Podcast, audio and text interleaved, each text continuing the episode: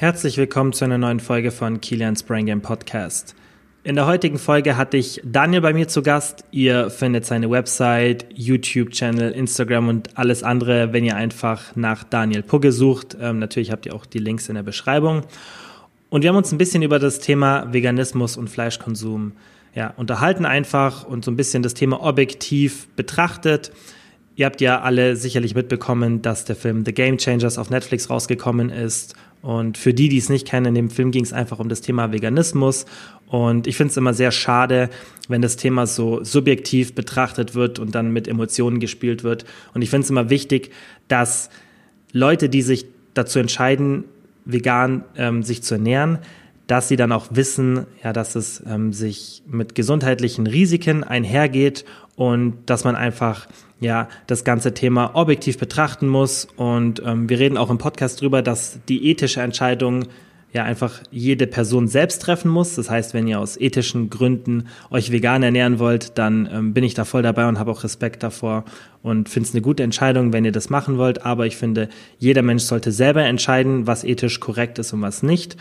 Ähm, ja, und hier ging es einfach wirklich nur um das gesundheitliche Thema hauptsächlich. Das heißt, wir haben drüber geredet, okay, wie sieht's denn aus? Ähm, ist Veganismus wirklich gesünder oder ist ein moderater Fleischkonsum in Ordnung? Was sollte man beachten, wenn man sich vegan ernährt? Und ganz viele andere Fragen. Es war eine mega interessante Unterhaltung. Ich bin mir ganz, ganz sicher, dass sie euch gefällt, besonders wenn ihr das Thema einfach wirklich verstehen wollt. Falls ihr irgendwelche Fragen zu dem Thema habt, dann schreibt mir gerne eine DM auf Instagram, da erreicht ihr mich eigentlich am besten. Und dann wünsche ich euch jetzt ganz, ganz viel Spaß mit der Folge.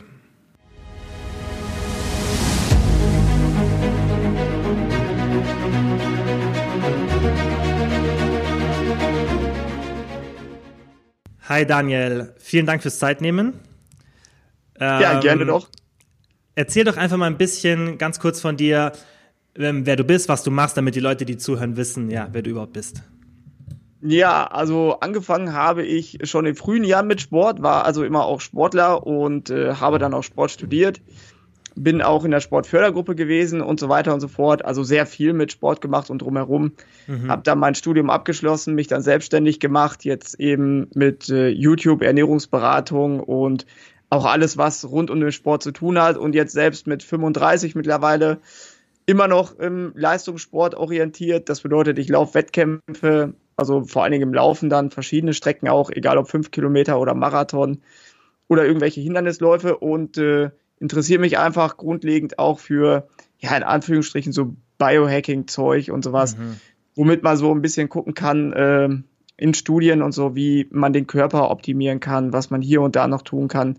Weil es ist ja am Ende ganz interessant, dass man eben mit 35 beispielsweise dann vielleicht auch nochmal Bestzeiten laufen kann, mhm. die man früher mit 20 nicht gelaufen ist und solche Dinge. Mhm. Und das gebe ich natürlich dann auch mittlerweile den anderen Leuten weiter, das ist klar. Mhm. Ja, du bist richtig am Start, gell? Du läufst auch ähm, Triathlon, oder? Machst du auch? Oder? Genau, Triathlon ja. mache ich so zwischendurch mal zum Spaß. Das ist jetzt nichts, ich hauptsächlich, hauptsächlich drauf konzentriere. Da, da trainiere ich da mal irgendwie einen Monat drauf, aber äh, okay.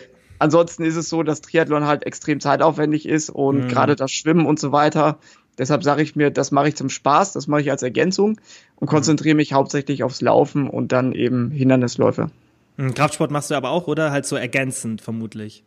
Genau, weil ich jetzt auch gemerkt mhm. habe, ähm, wo ich mich im Fitnessstudio angemeldet habe, dass ähm, ja, dass ich einfach durch das zusätzliche Krafttraining noch mal schneller geworden bin und äh, mhm. dementsprechend und natürlich, man sieht auch ein bisschen besser aus. Das ist natürlich auch. das stimmt. Immer, das ist immer dieses Klischee, also das höre ich ganz, ganz oft noch, besonders von gerade Jungs, die Fußball spielen und so. Ja, ich möchte kein Krafttraining machen oder die Beine trainieren, weil da werde ich ja langsam. Nee, eigentlich total das Gegenteil. Also selbst ja. auf Marathon oder sowas werde ich schneller, wenn ich ins Fitnessstudio gehe. Mhm. Deshalb, äh, das ist eigentlich Quatsch. Ja, das, ich meine, man muss sich ja nur mal das Training äh, von Footballspielern oder Sprintern anschauen, die halt extrem, gerade auf kurze Distanz, richtig effektiv sprinten können. Und natürlich beim Marathon ist dann, denke ich, schon was anderes, weil du musst ja auch ein bestimmtes Gewicht halten, damit du halt effizient laufen kannst, oder? Das ist klar, aber wenn dann mhm. die ich sag mal, wenn jetzt ein Kilogramm Muskelmasse drauf ist, dann ist die natürlich auch effektiv, die mhm. Muskelmasse. Das ist ja nicht mhm. so, dass das einfach nur Fett ist, was du mit dir rumträgst und das eigentlich mhm. nichts bringt, sondern du hast natürlich schon die effektive Muskelmasse, die dann ähm, da wirkt. Natürlich ist es so, ab einer bestimmten Menge, wenn du jetzt äh, Ronnie Coleman bist oder was auch immer, dann wird das natürlich nichts mehr. Aber kann man sich äh, Marathon nicht vorstellen, ihn. genau, eine gewisse Grundlage ist da schon nicht verkehrt, Ja. laufökonomiemäßig. Mhm. Aber ansonsten, ähm, ja, Ja. das passt. Der äh, Kipchoge, oder heißt der, der, hieß der, der, oder er heißt noch so, der letztens diese Zwei-Stunden-Marke natürlich mit Unterstützung gebrochen hat, weil der ist ja auch, das ist halt, vermutlich hat der kein Gramm Fett, oder, am Körper. Also, oder was muss da, was müssen die da so, wie müssen die körperlich aufgebaut sein, dass die wirklich dieses Top-Level haben? Nee, die wiegen natürlich auch gerade mal Mhm. 54 Kilo oder sowas. Ne? Das ist natürlich ganz klar. Also es ist auch so, dass jedes Kilogramm, was man an sich rumträgt, das sind schon mal 20, 30 Sekunden auf 10 Kilometer. Das ist schon äh, eine Menge, wenn man das so umrechnet. Das ist logisch. Man muss ja einfach nur mal losgehen und mal so eine Literflasche in der Hand halten und oder zwei und damit laufen gehen. Das merkt man schon sehr schnell. Gerade so eine 5 Kilo Gewichtsweste oder so, da bist du einfach mal zwei Minuten langsamer auf 5 Kilometer. Mhm. Und äh, natürlich haben die überhaupt gar kein Gramm Fett an sich, das ist natürlich auch klar. Die haben nur schnelle, äh, nur langsame Muskelfasern und ähm, aber es gibt da eben auch, wenn man sich jetzt Läufer anguckt, selbst auf dem Marathon, selbst auf 10 Kilometer oder so, gibt es auch sehr schnelle Läufer, die trotzdem Mhm. eine sichtbare Muskelmasse haben. Deshalb Ja. natürlich die letzten 5% oder so, da ist, sind natürlich dann wieder die Unterschiede, aber das eine schließt das andere nicht grundsätzlich aus, wenn man beides machen möchte. Mhm, Gerade so Ultramarathonläufer kenne ich auch ein paar. Cameron Haynes zum Beispiel, der richtig, ähm, also der wiegt, glaube ich, Richtung 90 Kilo oder so und der läuft auch Ultramarathon ähm, und auch sehr erfolgreich. Also jetzt natürlich ja, im, im Hobbybereich, aber das ist definitiv trotzdem möglich, halt, dass man Muskelmasse und Ausdauersport so ein bisschen verbindet. Definitiv, auf Ja. jeden Fall. Ja. Ähm, über was wir eigentlich ein bisschen reden wollten, war das ganze Thema Veganismus. Du hast ja auch den Film The Game Changers gesehen. Ähm, wir haben uns letztens den Spaß gemacht hier im Podcast und haben den Film live kommentiert. Das heißt, wir haben ihn angeschaut und so ein bisschen einfach dazu gelabert, ähm, ich und ein Freund. Und ähm, ja, haben uns halt so ein bisschen lustig gemacht über den Film im Endeffekt, weil es halt ja nicht wirklich objektiv war. Und ich habe auch gesehen, dass du ein Video dazu gemacht hast ähm, auf YouTube und ja, dich so ein bisschen auch dazu geäußert hast. Und deswegen fände ich es cool, wenn wir jetzt so ein bisschen ja, über das ganze Thema reden können, weil was ich halt gemerkt habe, ist, dass viele Leute sich durch die emotionale Ansprache im Film einfach verunsichern lassen. Und ähm, das war ja in Dokumentationen davor schon so, What the Health und ähm, was weiß ich, was es da noch alles gab, dass die Leute einfach ja ähm, mit falschen Informationen gefüttert werden und das finde ich nicht gut, weil das Thema eigentlich objektiv behandelt werden kann und ähm, es nicht heißt, dass irgendwie Veganismus schlecht ist, also wenn du das jetzt sagst oder ich und wir uns negativ gegenüber den Film äußern, sondern dass einfach nur, finde ich, darum geht, die Fakten klarzustellen. Ja, das gibt's aber, das gibt's aber auch in jedem Ernährungsbereich. Also Mhm, egal, ob man ja. sich jetzt amerikanische Filme oder Bücher anguckt, selbst die äh, Wächst oder so gibt's ja dann, wo es dann ums Impfen geht und Low-Carb-Filme gibt's genauso gut.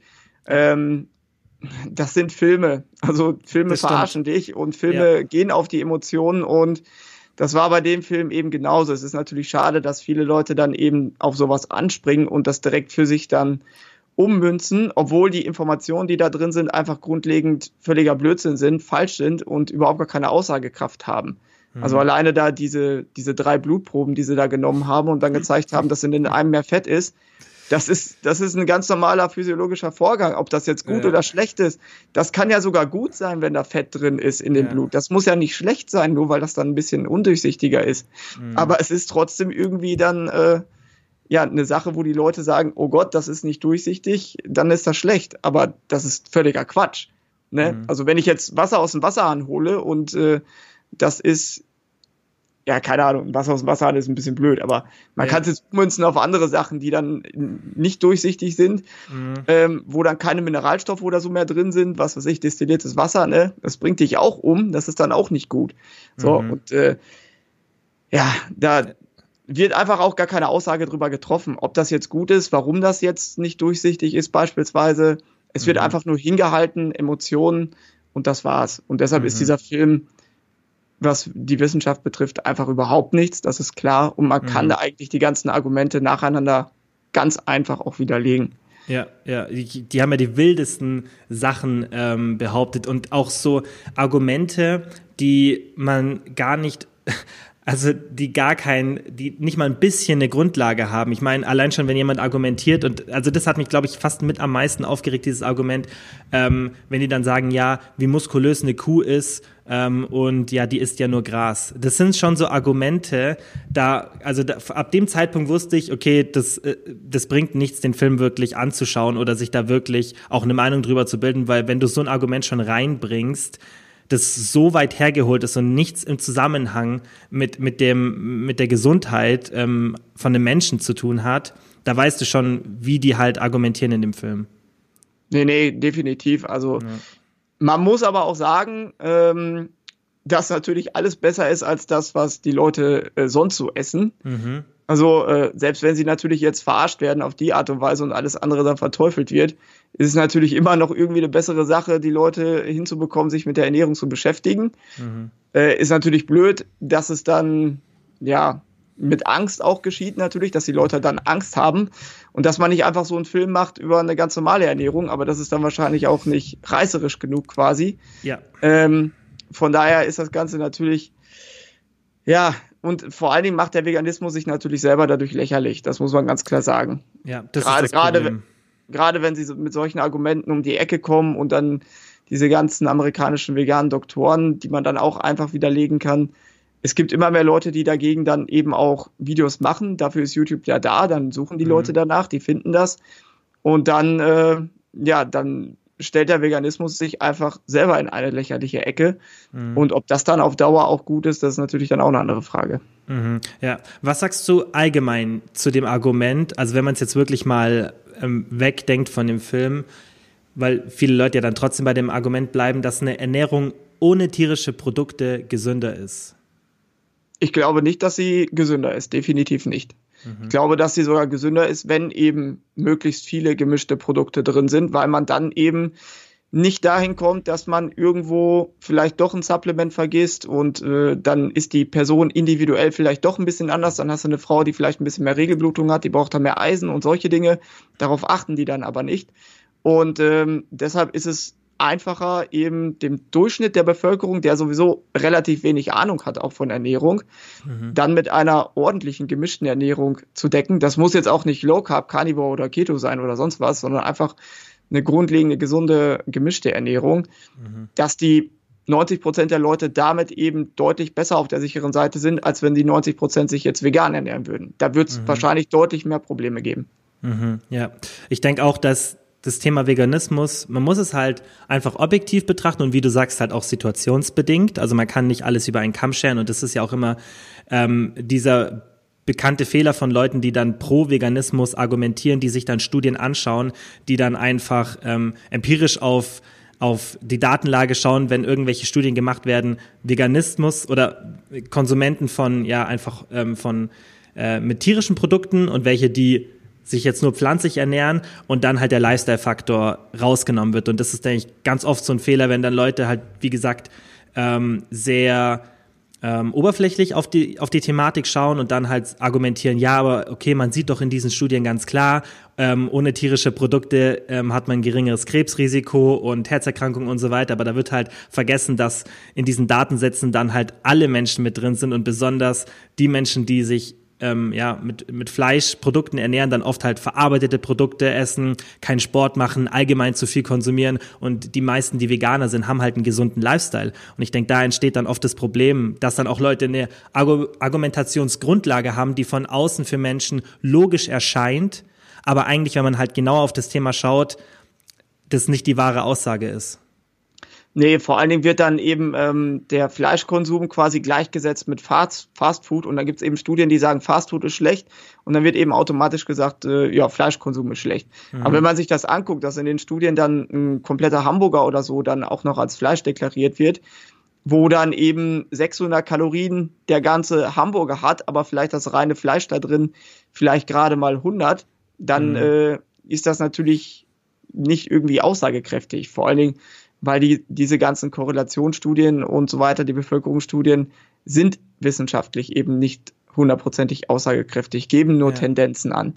Ja. Und das sind da meistens auch nur so kleine, signifikante Unterschiede, dass man daraus überhaupt nicht schließen kann. Wenn wir jetzt das mhm. Rauchen beispielsweise nehmen und wir haben da ein siebenfach höheres Risiko, also 700 Prozent quasi, an Lungenkrebs zu erkranken, dann ist das eindeutig.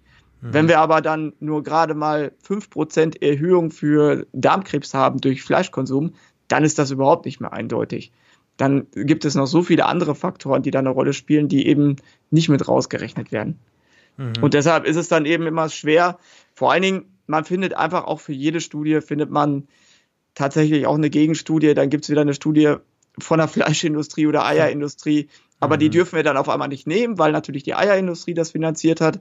Wenn man mhm. sich aber anguckt, woher die anderen Studien kommen, dann ist es irgendwie Avocado ja. oder sonst was oder Diabetes Association, die auch noch Geld von der Sojaproduktion bekommen mhm. ähm, oder vom Bayer oder sonst was. Ne? Also da wirklich äh, auch den Überblick zu haben und nicht nur eine Studie ranzunehmen und das ganze Puzzle zu betrachten, das ist eben dann eine Aufgabe, der ich mich eben auch gewidmet habe, wo man dann mhm. eben sagt, äh, ich gucke mir sehr viele verschiedene Sachen an und versuche dann in meinem Kopf eben so ein gesamtes Bild daraus zu entwickeln. Mhm. Und das hat sich dann eben mit der Zeit so ergeben. Mhm. Ja, ja, aber wie du sagst halt, man muss immer die zwei Seiten betrachten, weil man sieht ja, gerade wenn du jetzt gesagt äh, hast, ja, gesponserte Studien, ist halt immer das eine Ding, wo dann die Leute sagen, ja, da steckt die äh, Riesenfleischindustrie dahinter, aber wie du schon sagst, die Avocado-Industrie und andere Sachen sponsern auch sehr viele pro ähm, vegane Studien und ähm, dann ist es halt wirklich schwierig, dass man sich in diesem ganzen Dschungel zurechtfindet und dann gerade wenn wenn Leute dann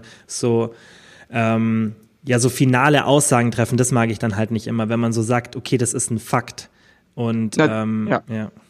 Vor allen Dingen, wenn die amerikanische Diabetes Association oder so dann eine Million von einer Sojafirma bekommt, mhm ach, wer sagt denn da nicht, dass äh, Sojaöl gesünder ist als Butter oder sowas? Ne? Mhm. Ist doch irgendwie auch schon logisch. Mhm. Und äh, man muss natürlich auch sagen, dass Eierindustrie oder Fleischindustrie dann eben auch solche Studien sponsern und Interesse daran haben, dass das Ganze vielleicht auch in ihre Richtung geht, ist mhm. natürlich auch logisch, weil jeder einfach behauptet, Cholesterin ist schlecht, ohne dafür irgendwie einen Beweis zu haben. Also jeder behauptet es einfach, weil irgendjemand das mal gesagt hat.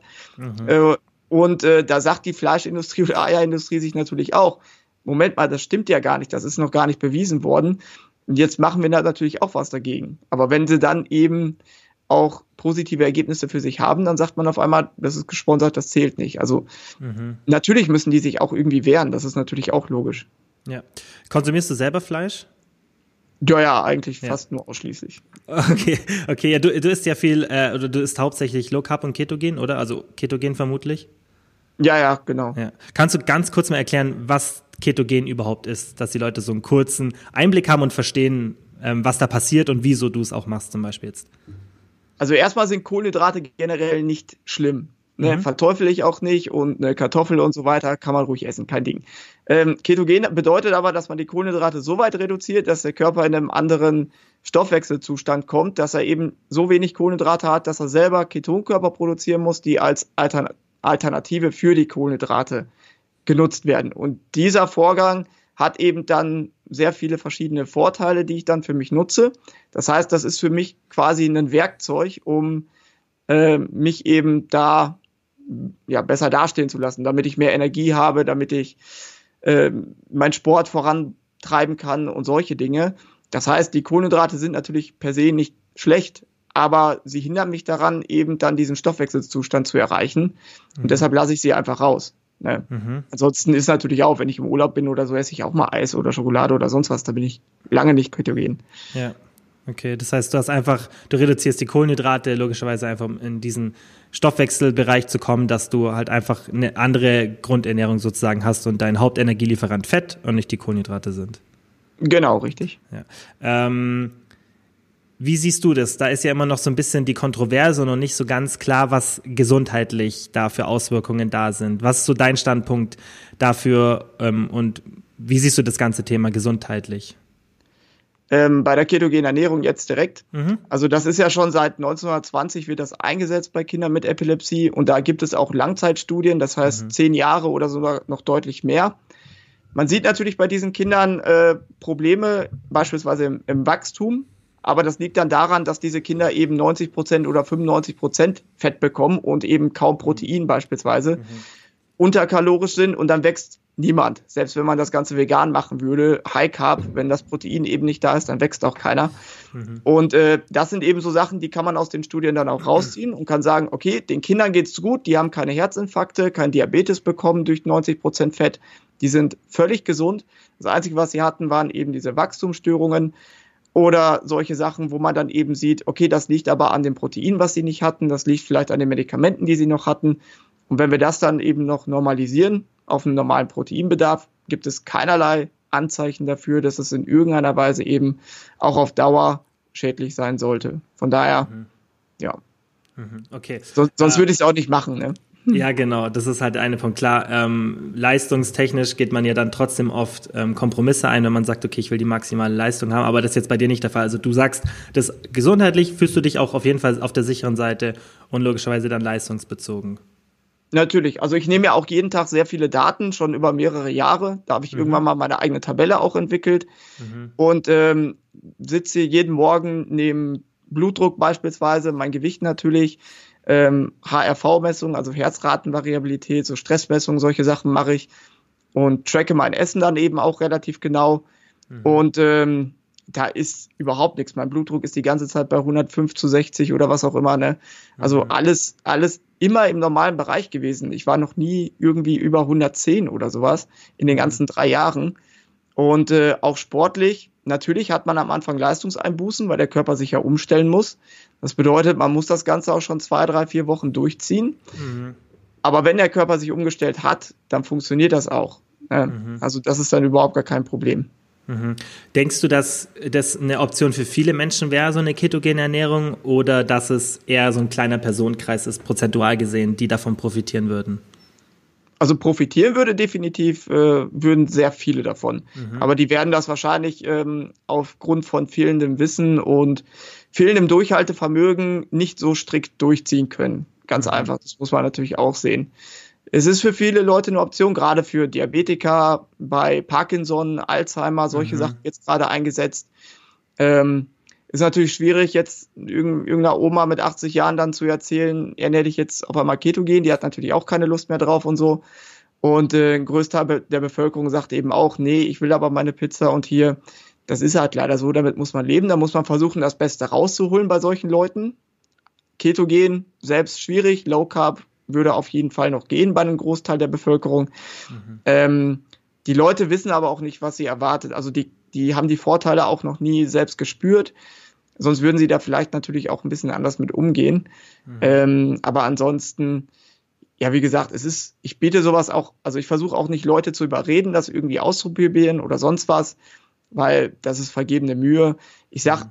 wer Interesse daran hat, wer sieht bei mir, dass es funktioniert oder bei anderen, die ich auch gecoacht habe, jetzt einen Triathleten beispielsweise, der den Ironman äh, auf Hawaii eben dann auch Ketogen absolviert hat und zwei Jahre so trainiert. Wenn man sieht, dass es funktioniert und die Leute haben Interesse daran, dann kommen die zu mir. Aber ansonsten laber ich jetzt auch nicht jeden damit voll. Mhm, ja, ähm, ich denke, es ist auch ähm, einfach schwierig für den Alltag, gerade das ähm, was du dann angesprochen hast, eben, dass man dran bleibt und dass man wirklich auch die Motivation hat, das durchzuziehen. Und da denke ich, ist halt oft das Problem, so unser, unser ganzes Umfeld, ja, wenn du auswärts isst und die allgemein so die Produktauswahl in den Supermärkten ist natürlich eher auf eine kohlenhydratlastigere Ernährung ausgelegt, sodass es dann oft nicht ganz so leicht ist. Natürlich gibt es Alternativen, aber ich finde es deutlich schwieriger. Also ich habe es auch mal ausprobiert eine Zeit lang und da habe ich auch gemerkt, es ist wirklich deutlich schwieriger, ähm, gerade für Menschen, die jetzt nicht so viel Zeit aufwenden wollen, wirklich das dann durchzuziehen? Also Zeitaufwand finde ich eigentlich gar nicht. Mhm. Morgens so ein paar Rü ein Rührei in die Pfanne hauen oder so, das geht auch. Das geht auch mit Familie, das ist kein Problem, wenn die anderen ihre mhm. Brötchen essen wollen. Ansonsten, wenn man jetzt essen geht oder so, dann gibt's ja meistens auf dem Teller Gemüse, Fleisch und, und Pommes oder sowas. Und dann lässt man halt einfach die Pommes weg und sagt, äh, ich möchte gerne anstatt Pommes daneben doppelt Gemüse oder lassen Sie sie ganz weg. Dann habe ich ja trotzdem Fleisch und Gemüse da. Das ist ja alles kein Problem, ne? Ja, ja, das, das auf jeden Fall. Aber ich denke, es ist halt schwierig, weil die Auswahl, die du allgemein hast, weißt, ist nicht so, ist nicht so groß und du musst dann, wie du halt sagst, du musst halt dann ähm, irgendwas verändern am Gericht und das ist jetzt halt in Deutschland auch dann nicht immer so leicht. Klar, es geht meistens, aber es ist jetzt jetzt nicht so die optimale Situation in den meisten Restaurants, finde ich, für jemanden, der sich ketogen ernährt. Man muss halt immer ist ein bisschen anpassen und du hast es leichter, finde ich, wenn du halt auf Kohlenhydrate zurückgreifen kannst. Also ich glaube, da ist es noch ein bisschen schwieriger, sich dann vegan zu ernähren in Restaurants. Das weil man Fall. ja überall nachfragen muss, ist in der Soße jetzt mhm. Ei drin oder hier und da. Und äh, bei Ketogen finde ich das definitiv einfacher, weil wenn dann ja. Kohlenhydrate mitkommen, Kartoffeln, dann lasse ich die einfach liegen oder so. Ist mhm. auch kein Problem. Und selbst wenn ich die Kartoffeln oder einmal essen gehe in der Woche am Abend oder zweimal oder was auch immer, dann ist das noch lange kein Beinbruch. Weil ich habe mhm. ja immer noch meine 50 Gramm Kohlenhydrate, die ich am Tag essen darf. Dann lasse ich die über Tag halt ein bisschen raus oder sowas, wenn ich das weiß. Dann kann ich auch mal ins Kino gehen und ein Eis essen oder so. Mhm. Das ist ja alles nicht so, dass man das nicht essen darf. Ne, es kommt ja mhm. nur auf die Menge quasi an. Mhm. Dann kommt es darauf an, ob ich auch noch ein bisschen Sport mache. Dann kann ich auch noch ein bisschen mehr vertragen. Also es ist im Prinzip jetzt gar nicht mal so schwer, finde ich, wenn man das dann entsprechend so ein bisschen einplant. Ist natürlich mhm. schwieriger, wenn man jetzt ins Kino geht. Da gibt's jetzt eigentlich gar nichts, was mir einfallen würde, was man da jetzt kaufen könnte vor Ort. Ist schwierig. Außer eine Cola Light.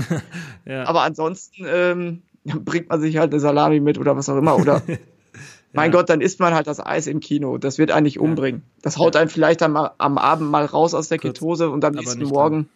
Genau, und am nächsten Morgen ist man dann wieder drin und fertig. Ne, mhm. Das ist ja nicht so wie bei der veganen Ernährung, hast du einmal Fleisch gegessen, bist du der Buhmann. Das ist ja bei mhm. Keto nicht so, ne? Das ist ja deine, das ist ja. ja deine eigene Sache. Das so. stimmt, das stimmt. Ähm, du bist ja sehr pro Fett äh, in der Ernährung, also auch Nahrungsfett. Was sagst du dazu, dass viele immer noch behaupten, dass Fett ungesund ist und man äh, ja Low Fat essen sollte, High Carb, dass das die ultimative beste Lösung ist, gesundheitlich und leistungsbezogen? Ja, das sieht man spätestens dann, wenn die Frauen so auf ihre 10% Fett gerade mal kommen und dann die Regelblutungen ausbleiben und sowas. Da sieht man, dass Fett doch irgendwie eine Sache im Körper ist. Ähm, das Schwierige ist halt immer die Kombination aus Kohlenhydraten und Fett. Das heißt, wenn ich mir jetzt äh, 100 Gramm Fett mit 100 Gramm Kohlenhydrate in der Schokolade reinhau, dann weiß der Körper tatsächlich nicht, so, hier, ich habe jetzt die Kohlenhydrate und ich habe das Fett, ich kann nicht beides auf einmal verstoffwechseln, weil das geht halt so nicht. Und deshalb zirkuliert das Fett halt die ganze Zeit in deinem Körper rum, weil die Kohlenhydrate erstmal verbrannt werden müssen. Und das führt dann eben dazu, dass dann eben die Werte durch die Decke gehen. Und äh, wenn man jetzt natürlich nur High Carb macht, dann hat man das Fett natürlich raus, da weiß der Körper, was er machen soll. Und wenn man sich jetzt nur mit Fett ernährt, hat der Körper natürlich nur das Fett und weiß damit auch, was er machen soll.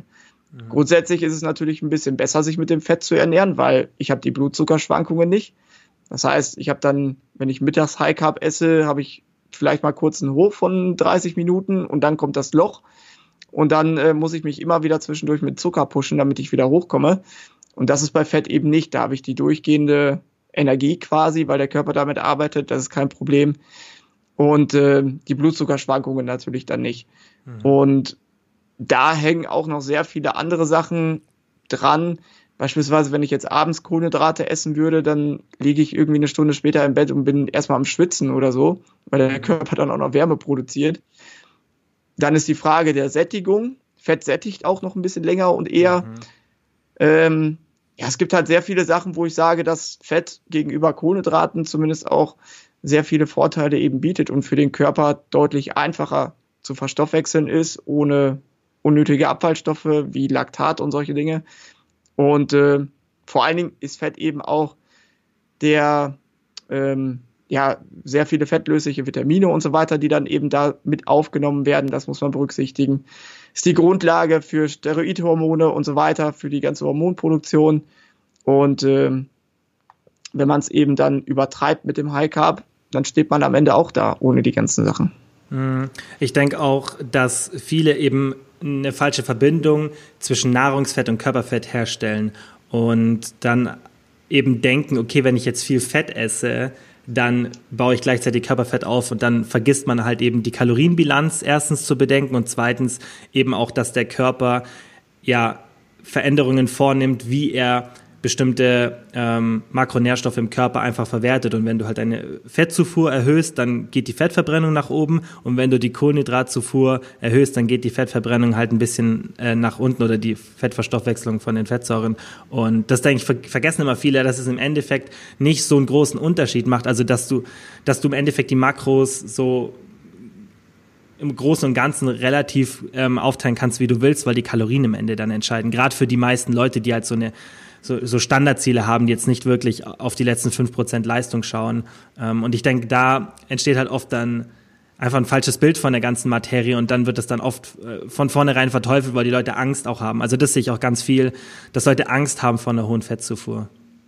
Ja, das auf jeden Fall. Natürlich ist es so, dass wenn, wenn ich jetzt Schokolade 3000 Kalorien esse, dass dann natürlich das Fett aus der Schokolade eben als erstes eingelagert wird dann, mhm. ne, weil der Körper dann auf der anderen Seite den Zucker noch hat und erstmal verstoffwechselt. Auf der anderen Seite ist es aber auch so, dass die Leute heutzutage, wenn man sich Leute in Ruhe anguckt und dann mal eine Messung macht, wie die Fettverbrennung aussieht, dann ist es eigentlich immer so, dass der Körper in Ruhe, wenn wir jetzt hier sitzen und reden oder einfach im Büro arbeiten oder sonst was, dass der Körper dann eben vornehmlich Fett verbrennt und die Kohlenhydrate einfach in den Speichern lässt und gar nicht angreift.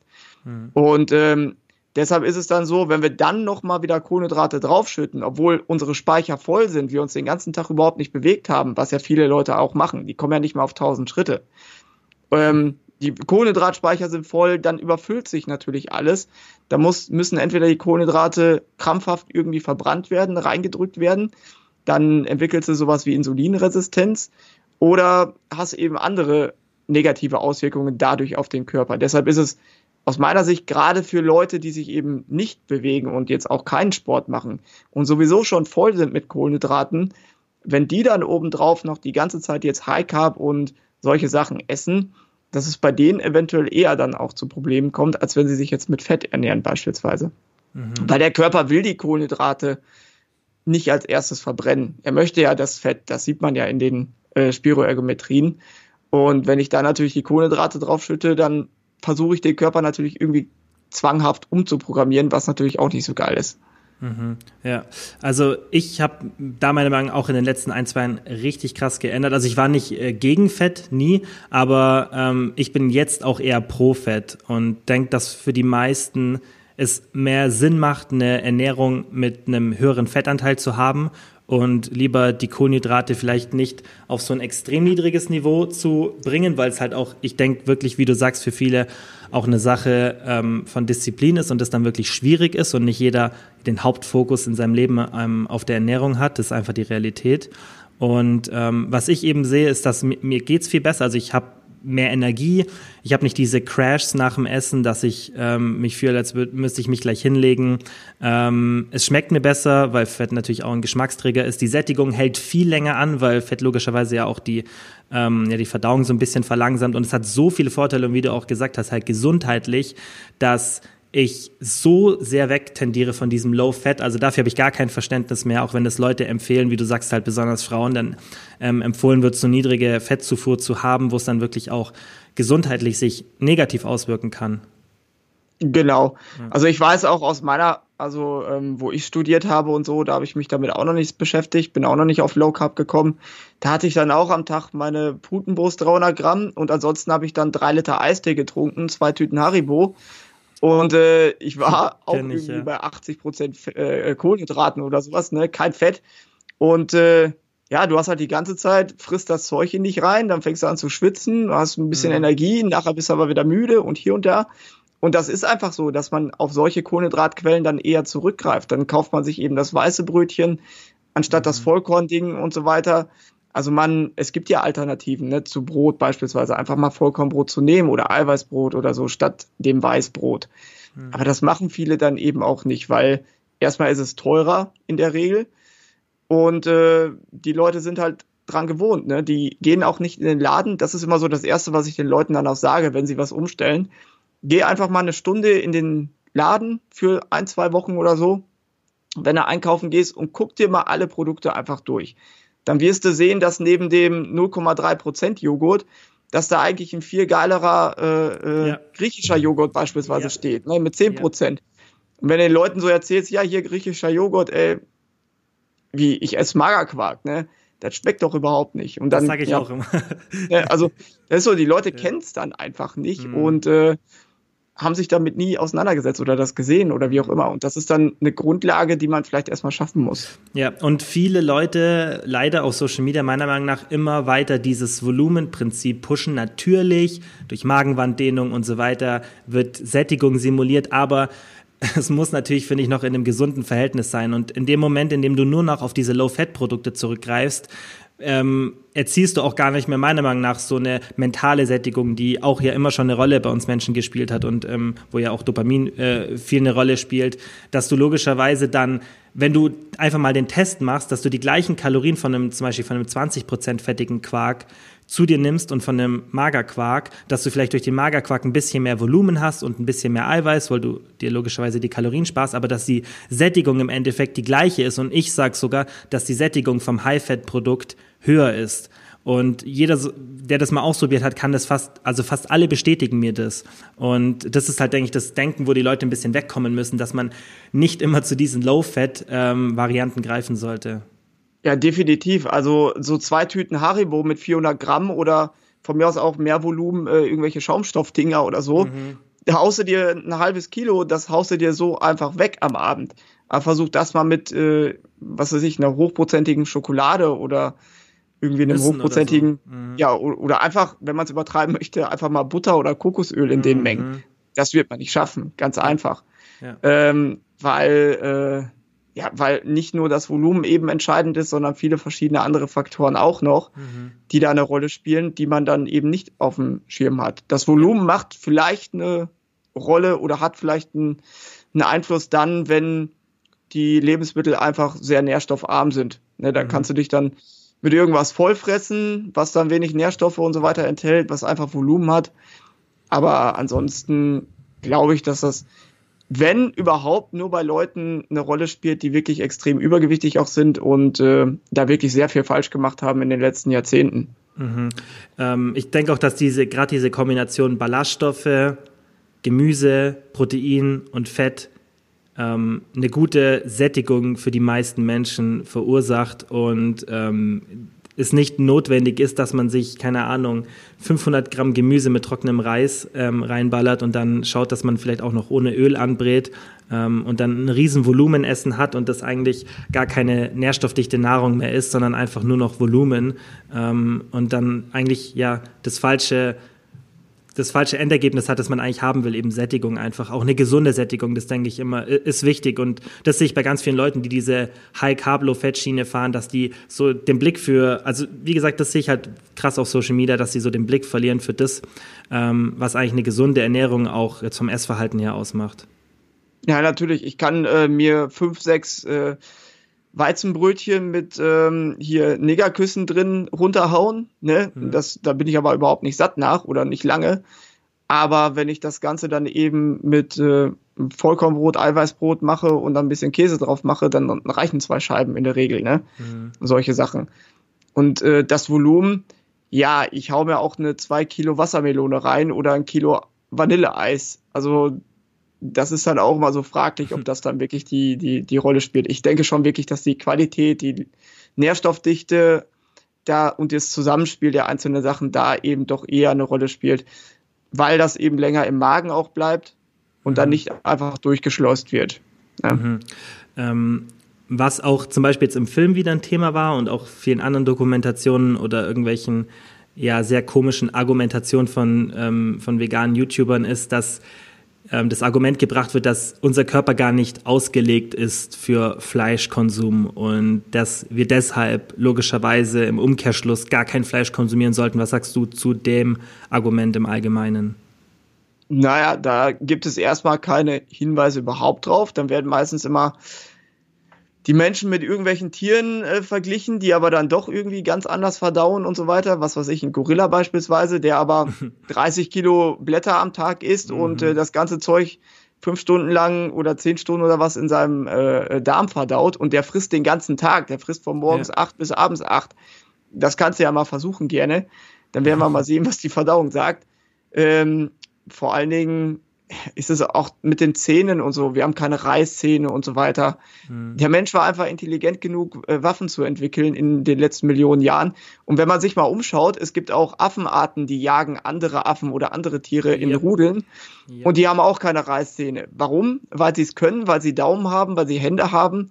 Und das sind ihre Waffen. Das heißt, wir brauchen keine Reißzähne, sondern wir haben andere Möglichkeiten. Wir haben unsere Hände dafür, die mhm. andere Tiere nicht haben. Ein Elefant hat keine Hände. Und ein Elefant hat drei Zähne, so gesehen.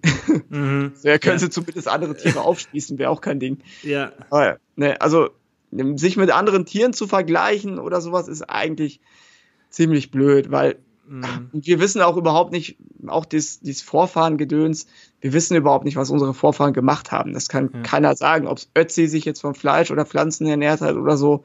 Es ist natürlich aus der Paleo-Ecke genauso Blödsinn. Das kann man einfach nicht sagen. So, mhm. und ob das auch gesund war für die Leute und so, das kann man alles überhaupt nicht sagen. Mhm. Und äh, deshalb gucke ich einfach nur, was ist jetzt und heute, was funktioniert, was funktioniert nicht. Mhm. Ich sehe, dass äh, die Inuit, die äh, Maasai, irgendwelche Völker in Sibirien, die ernähren sich nur vom Fleisch, die schlachten ein ganzes Tier aus und fertig und die haben sonst gar nichts. Bei mhm. denen scheint auch irgendwie alles ohne Probleme zu funktionieren. Und die werden nicht übergewichtig, entwickeln kein Diabetes und ähnliches. Also ist das Fleisch zumindest nicht die Ursache für solche Sachen. Ganz ja. klar. Ja, im Endeffekt, wenn man sich alle Völker anschaut auf der Welt, die jetzt noch unangetastet sind, so richtig von der westlichen Zivilisation, gibt es kein einziges, das sich, also das kein Fleisch in der Ernährung hat, zumindest in, zu einem bestimmten Zeitpunkt. Es gibt welche, die einen Großteil vom Jahr ähm, sich hauptsächlich pflanzlich ernähren, aber alle haben etwas Fleisch drin, weil das ist, finde ich, kein Argument pro Fleisch, aber das ist ein Argument, um das Argument zu entkräften, was immer halt behauptet wird. Und was ich auch einen guten Punkt finde, ist, was du sagst mit, ähm, mit den Werkzeugen, die wir haben. Und von Anfang an, niemand behauptet ja, dass wir Karnivore sind, so von unserem Aufbau. Es geht ja eher darum, ob wir Omnivore sind. Und ähm, wir sind definitiv keine, keine Herbivore, die nur für Pflanzen ähm, ausgelegt sind, weil sonst würden wir ja der Reihe nach alle sterben mit unserem Fleischkonsum, wenn es wirklich so wäre. Ähm, und hätten vermutlich auch nicht so dieses Craving danach. Und was ja auch immer noch so die meistgestützte Theorie ist, warum sich ähm, unsere Gehirnmasse in einem kurzen Zeitraum fast verdoppelt hat, ist ja, dass man vermutet, klar, wie du auch schon sagst, wirklich nachweisen kann man es nicht, aber ähm, was man ja am stärksten aktuell vermutet, ist, dass das einfach ähm, zusammenhängt mit dem Zeitpunkt, zu dem wir es vorher entdeckt haben und dann einfach in der Lage waren, das Protein eben vorzuverdauen, sozusagen durch die Erhitzung.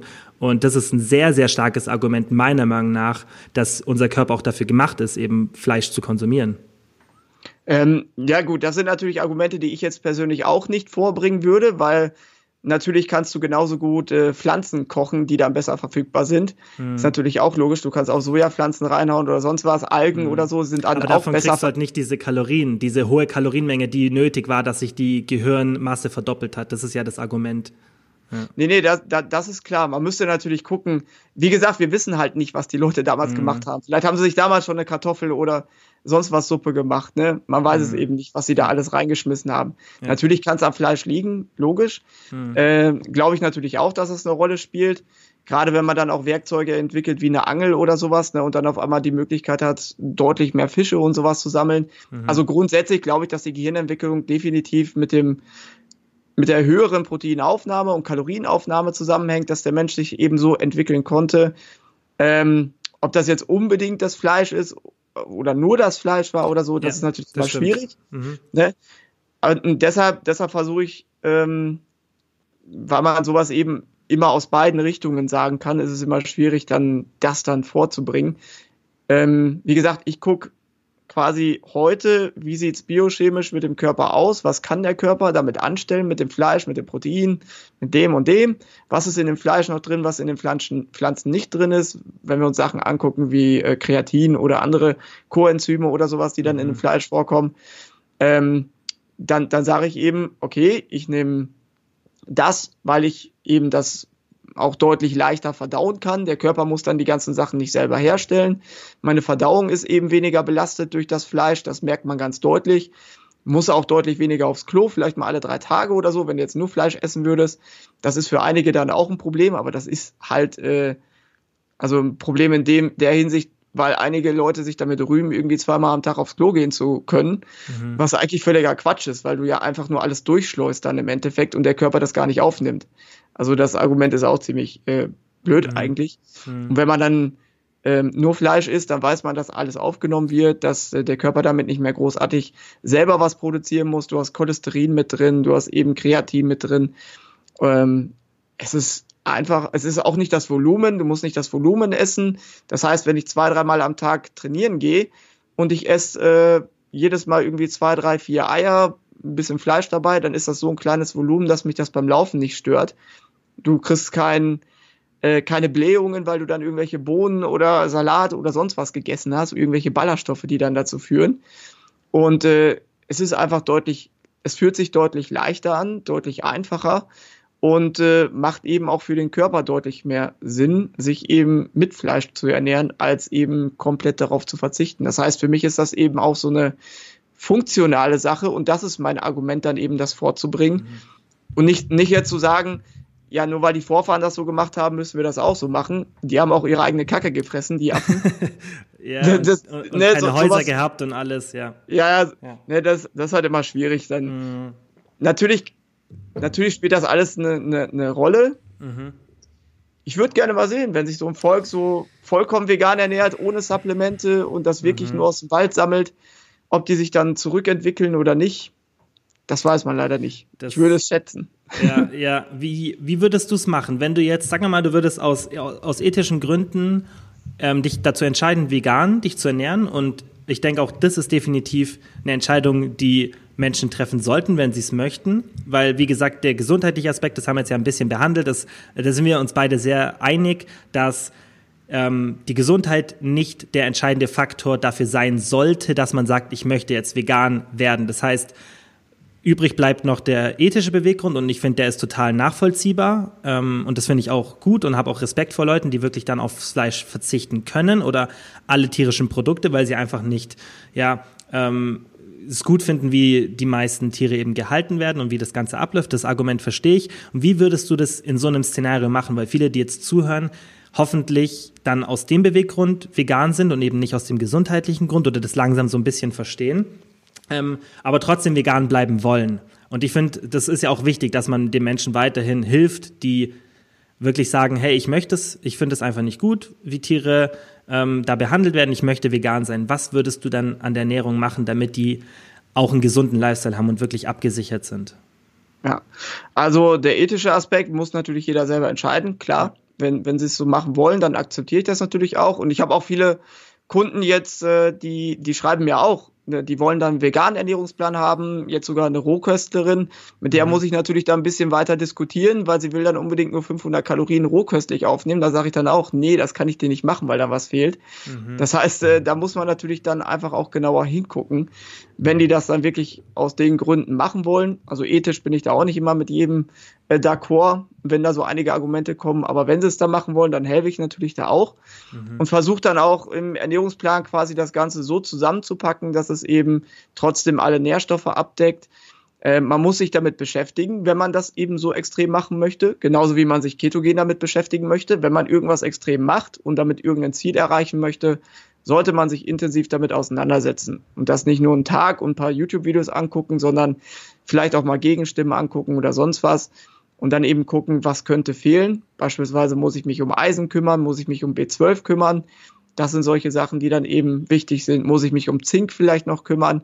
Was für Nahrungsmittel nehme ich denn überhaupt? Habe ich Soja mit drin, dann ist das vielleicht noch weniger ein Problem, auch Protein zu bekommen.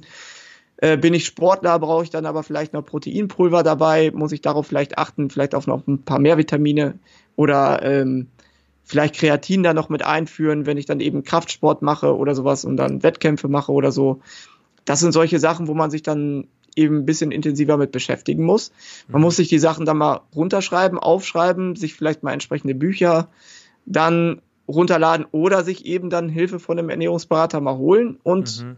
das Ganze dann eben mal durchgehen. Das ist ja kein Problem. Aber dann macht man das mal zwei, drei Wochen und dann hat man es eigentlich drin. Und dann sollte man definitiv aber trotzdem, gerade wenn man eine Frau ist, sehr leicht ist, vielleicht so ein bisschen untergewichtig sogar und möchte dann vegan machen, sollte man definitiv mal zum Arzt gehen, sich mal durchchecken lassen, wie sieht's aus mit den Schilddrüsenhormonen, mit, äh, mit Eisenwerten und B12 und solche Sachen, dass man da eben zumindest mal eine Baseline hat, wo man dann sagen kann, okay, ich gehe ein halbes Jahr später nochmal hin, guck mal, ob die vegane Ernährung jetzt was zum Positiven oder Negativen verändert hat. Und wenn ich dann eben sehe, okay, die Frau wird immer leichter, leichter, obwohl sie schon Untergewicht hat und äh, sie geht dann zum Arzt, hat dann Eisenmangel, Periode bleibt aus und solche Dinge, da muss man eben auch ehrlich sagen, okay, die vegane Ernährung funktioniert auf die Art nicht, wie ich sie gerade mache. Entweder ich ändere was, wenn ich aber schon soweit was geändert habe, wie es mir in irgendeiner Weise möglich ist. Habe jetzt Tofu und Nahrungsergänzungsmittel mit drin. Da muss man vielleicht auch am Ende sagen, okay, dann esse ich vielleicht mal ein Ei am Tag oder so mit drin. Mhm. Ne, was mir dann eventuell fehlen könnte. Vielleicht fehlt mir Protein oder keine Ahnung was. Und äh, ja, so, also so würde ich rangehen, dass ich mich sehr intensiv damit beschäftige, vielleicht eben Hilfe hole von verschiedenen Seiten, nicht nur von irgendwelchen Leuten, die das dogmatisch pro propagieren, weil die erzählen dir einfach, ja, du brauchst nur Kartoffeln essen, du kannst Banana Island essen, kannst nur Bananen essen, dann geht's dir gut. Ja, das klappt vielleicht bei fünf Prozent, weil die noch ja. einen Vitaminspeicher haben, der noch ein bisschen hält und spätestens nach einem halben Jahr stehen sie dann alle da und dann funktioniert es nicht mehr. Hm. Das ist dann für die vegane Ernährung oder für die vegane Bewegung, wenn man es dann aus ethischen Gründen machen möchte, ist das auch nicht gut, weil dann die Leute wieder abspringen und sagen, okay, vegan habe ich jetzt einmal gemacht, aber dann nie wieder, weil sie es nicht richtig gemacht haben im Endeffekt. Mhm. Ne? Ja, du hast auch gerade so ein bisschen das angesprochen am Anfang von deiner Argumentation, dass du gesagt hast, aus ethischen Gründen kannst du auch nicht immer nachvollziehen. Und das sehen ja viele so, also da bist du nicht alleine. Was wären denn so deine Gegenargumente oder wo würdest du sagen, muss man aufpassen und nicht zu voreilig Schlüsse ziehen und sagen, es ist ethisch korrekter, Fleisch zu vermeiden? Also grundsätzlich die Massentierhaltung und so, da bin ich ganz klar auf deren Seite. Also ich bin auch mittlerweile dazu übergegangen, ich kaufe überhaupt gar keine Eier mehr äh, aus dem Supermarkt, äh, ja. sondern die kaufe ich wirklich vom Hof direkt, gehe da hin, ich sehe die Hühner draußen rumlaufen, die haben alle noch ihre Federn, mhm. die rennen nicht weg, selbst wenn der Zaun weg ist, die bleiben alle da.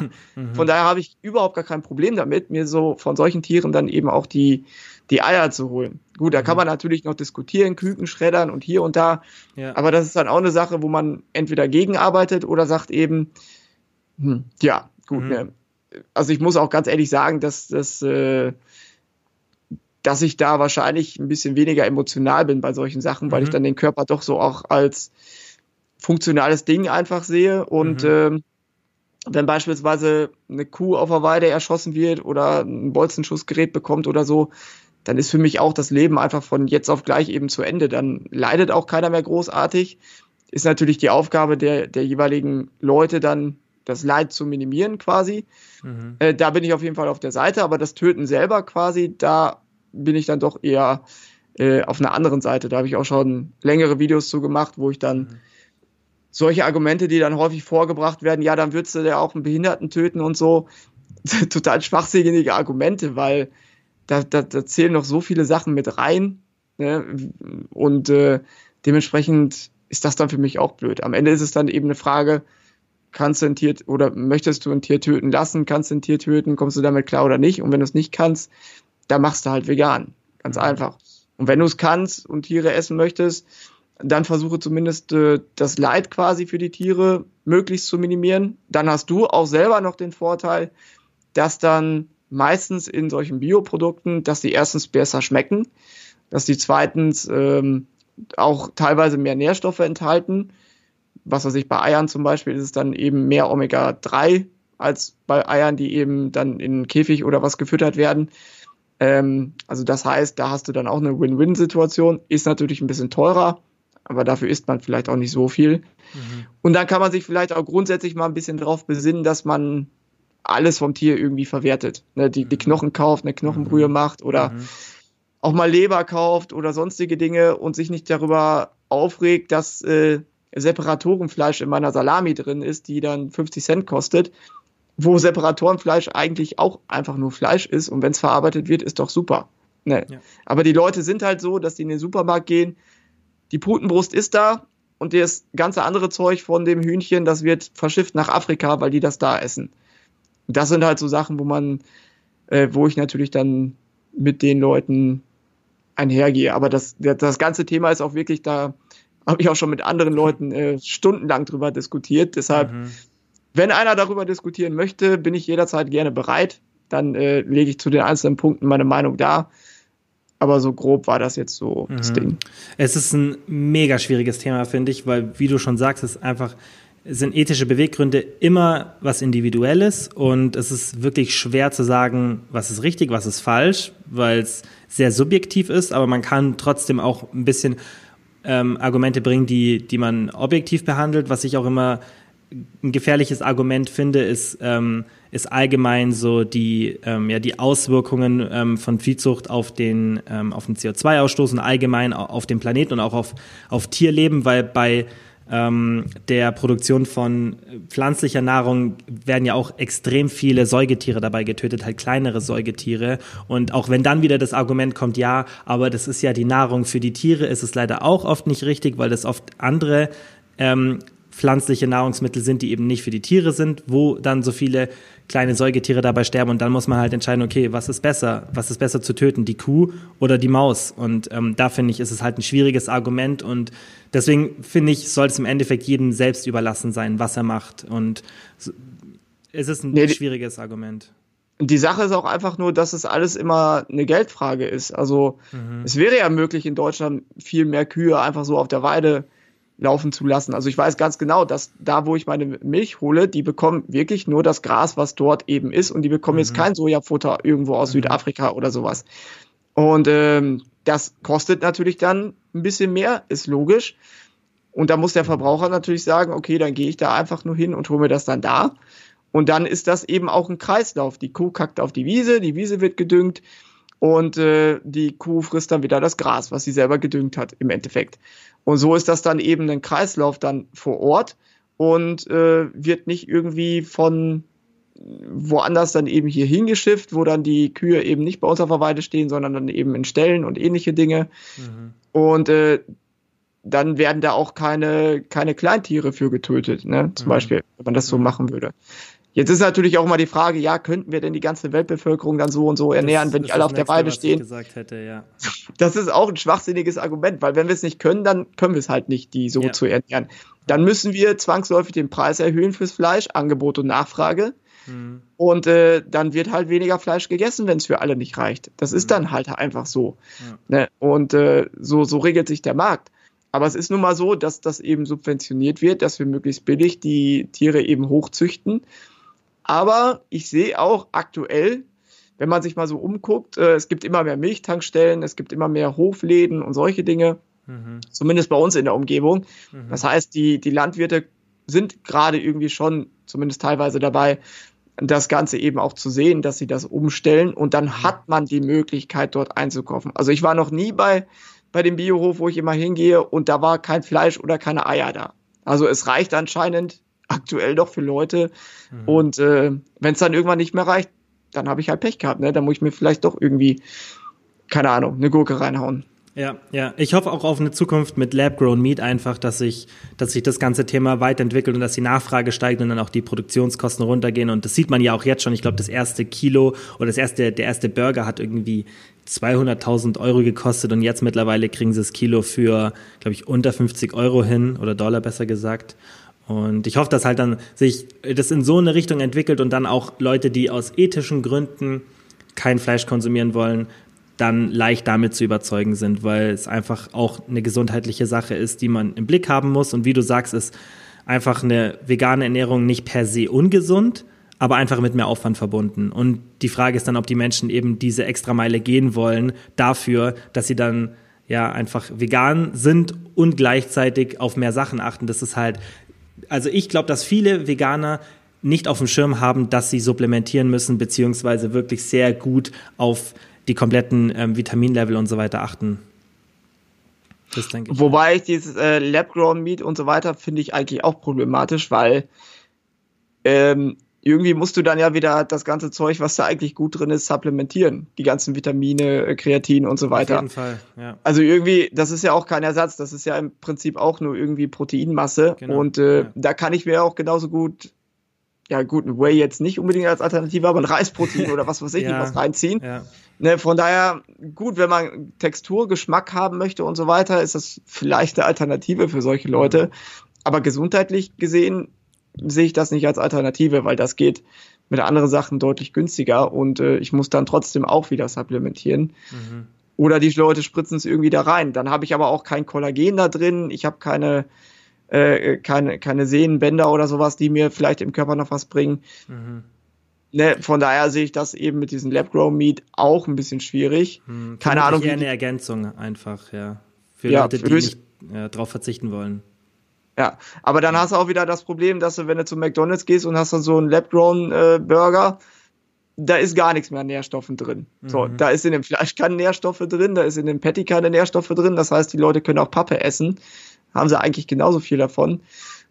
Und das ist nicht der gesunde Weg dann am Ende. Also müsste man mhm. wirklich gucken, wie das dann Außer natürlich, es wird dann auch dort halt äh, die Forschung weiterentwickelt und es ist dann eben möglich, diese ganzen anderen Sachen mit reinzubringen in das Fleisch. Und das ist ja auch nichts Unmögliches vermutlich, wenn die eh schon an, jetzt an so einen technischen Fortschritt gelangt sind, dass dann auch irgendwann mal möglich ist, dass eben diese Nebenprodukte auch mit in dieses Fleisch reinkommen und dann wird es vielleicht eben eine Option. Obwohl das ja auch bei diesen äh, veganen Patty-Alternativen mittlerweile auch ein Problem ist. Wenn man hinten auf die Packung drauf guckt, das besteht aus Erbsenprotein, mhm. das besteht dann aus irgendwelchen äh, Ölen, die dann noch beigemischt werden und und und und äh, Sachen, die das zusammenhalten, was jetzt grundsätzlich nicht äh, dich umbringt. Mhm. Aber es ist halt nährstoffmäßig ist das gar nichts. Und wenn die Leute dann sowas essen, anstatt Soja beispielsweise, das vielleicht noch das eine oder andere Vitaminchen enthält, dann ist das auch irgendwann wieder problematisch. Und äh, diese ganze künstliche Sache, die da zusammengewürfelt wird, das halte ich einfach für problematisch, weil das nicht dem entspricht, wo der Körper eben bestmöglich mitarbeiten kann. Und dann kann mhm. ich direkt ein Multivitamin äh, schlucken zu meinem Burger Patty. Und das mhm. ist ja auch irgendwie nicht ganz der richtige Weg. Mhm. Ne? Ja, also wenn ich ja. den Leuten dann irgendwie trotzdem wieder Fastfood anbiete, ja, ja, und es schon, gibt, schon. Ja, es gibt ein, eins von diesen, es gibt ja zwei ziemlich große von diesen veganen Fleischersatzprodukten in Amerika und eins davon, da ist es rausgekommen, dass die ähm, beim FDA-Antrag damals äh, nicht so ganz die Wahrheit erzählt haben und die haben jetzt Riesenprobleme, weil man eben gesehen hat, okay, da gab es ein bisschen Datenlage, die darauf hindeutet, dass das Zeug nicht so toll für uns ist. Und ähm, das zeigt jetzt schon so die ersten negativen Konsequenzen von sowas. Und da denke ich, muss man auch aufpassen, wie du halt sagst, ähm, ob das dann wirklich eine sinnvolle Alternative ist, sowas zu konsumieren. Ja, weil die Leute dann halt irgendwann nur noch sowas essen. Ne, mhm. Dann denken sie, okay, ich bin vegan, dann habe ich aber meine veganen Würstchen, dann habe ich meine veganen Patties, die haue ich dann auf dem, auf dem Weizenbrötchen drauf mhm. und dann ist das mit dem Gemüse und dem ganzen anderen Zeug drumherum, ist das sehr schnell vergessen. Mhm. Und dann haben wir eigentlich genau das gleiche Problem wie vorher, dass die Leute mhm. übergewichtig sind und Scheiße fressen. Halt nur vegan, aber ja, wir ändern nichts an der äh, grundlegenden Problematik. Mhm. Was sagst du zu dem Argument oder was hältst du allgemein von der These, dass eine Ernährung mit mehr Fett vermutlich auch zusammenhängen könnte mit der ethnischen Herkunft, dass zum Beispiel einfach Nordeuropäer vermutlich mehr zu diesem High-Fett neigen ähm, und sich dann auch damit erstens besser fühlen und auch bessere, ja, einfach eine bessere Gesundheit haben? Ja, ähm, wenn wir uns jetzt aber beispielsweise Maasai oder so angucken, da gibt es ein Dorf weiter, gibt es Leute, die ernähren sich fast nur von Pflanzen und äh, in dem anderen Dorf nur vom Fleisch. Mhm. Also die scheinen da auch ziemliche Unterschiede zu haben. Mhm. Es ist natürlich so, dass äh, grundsätzlich es Leute gibt, die erstmal andere genetische Grundvoraussetzungen haben. Klar, die können dann vielleicht das, den, das Fett nicht so gut verstoffwechseln. Gibt auch Leute, die können kein Keto machen, weil dann fünf Prozent der Leute irgendwie äh, Probleme haben mit der Gallensäure, das zu produzieren und das Fett aufzunehmen. Und solche Sachen gibt's immer. Da muss man im Einzelfall hinschauen. Aber grundsätzlich denke ich, dass der Körper sich an viele verschiedene Situationen eigentlich ganz gut anpassen kann. Mhm. Ähm, das, was uns einfach krank gemacht hat, das ist, das ist die Tatsache, dass wir halt zu viele Kalorien, zu viele leere Kalorien zur Verfügung haben und äh, das einfach in uns reinstopfen. Und das, was wir ursprünglich oder was der Körper eigentlich ursprünglich machen wollte mit dem Dickwerden, ist ja eigentlich ohne Probleme zu überwintern quasi, mhm. da eben eine Speckschicht anzulegen, damit man da eben drüber kommt. Und wo wir jetzt eben Jacke und so haben, ist das auch alles gar nicht mehr nötig. Und äh, ja, dann wird man zwar über Winter dick, aber vergisst dann im Sommer wieder dünn zu werden. Hm. Und dann hat man natürlich den Salat. Und äh, es ist es ist schwierig da zu sagen, ja, die, ein, die eine Bevölkerungsgruppe, die ist dafür ein bisschen anfälliger als die andere und so weiter. Es gibt immer Unterschiede, klar. Aber ich glaube nicht, dass die so groß sind, dass es jetzt großartig relevant ist, wenn man sich anguckt, dass eben einige Dörfer irgendwo in Afrika oder wo auch immer sich so ernähren und zwei Kilometer weiter ernähren die sich total anders. Also, und die leben beide gesund. Es hat leider auch wenig Datenlage da, um da wirklich dann ja, ähm, Aussagen zu treffen, weil äh, äh, es von der Theorie klingt es schön, ähm, aber es ist dann wirklich die Frage, ob es dann, dann de facto so ist ähm, oder ob es einfach nur eine Theorie ist. Und da muss definitiv noch Datenlage kommen. Was sagst du zu diesen ganzen Gentests, die es aktuell gibt? Weil das bekomme ich auch immer wieder als Frage, wo dann ähm, ja so Gentests gemacht werden und einem dann ja, hervorgesagt wird, wie man sich ernähren sollte, besonders halt eben Makronährstoffverteilung, viel Protein, wenig Protein, High Fat, Low Fat. Also wenn wir nochmal ähm, noch kurz zu den Genen zurück, wenn ich jetzt natürlich sehe, dass so, so ein äh, dunkelhäutiger Afrikaner dann eben irgendwo in den Norden geht und da eben kaum Sonne abbekommt und der eine dunkle Haut hat, mhm. ja, ist wahrscheinlich klar, dass der vielleicht einen, einen größeren Vitamin D-Mangel hat. Das heißt, da mhm. hat der Körper sich über Jahrtausende eben angepasst entsprechend und jetzt auf einmal kann er eben von hier auf da sofort hinfliegen. Und ähm, bei der Ernährung oder bei diesen Gentests grundsätzlich sehe ich das dann eher so, dass der Körper da doch in der Lage ist, sich deutlich schneller anzupassen als bei sowas mhm. wie eben die Hautfarbe oder sowas. Ne? Also alleine dadurch, dass wir eben Darmbakterien mit anderen Leuten austauschen, wenn wir irgendwo unterwegs sind und so. Und der, das Darmmilieu kann sich innerhalb von ein paar Tagen anpassen, je nachdem, was wir essen. Lasse ich die Kohlenhydrate raus, passen sich die Darmbakterien an und so weiter und so fort. Und äh, ernährungstechnisch, glaube ich, geht das relativ schnell, das Anpassen.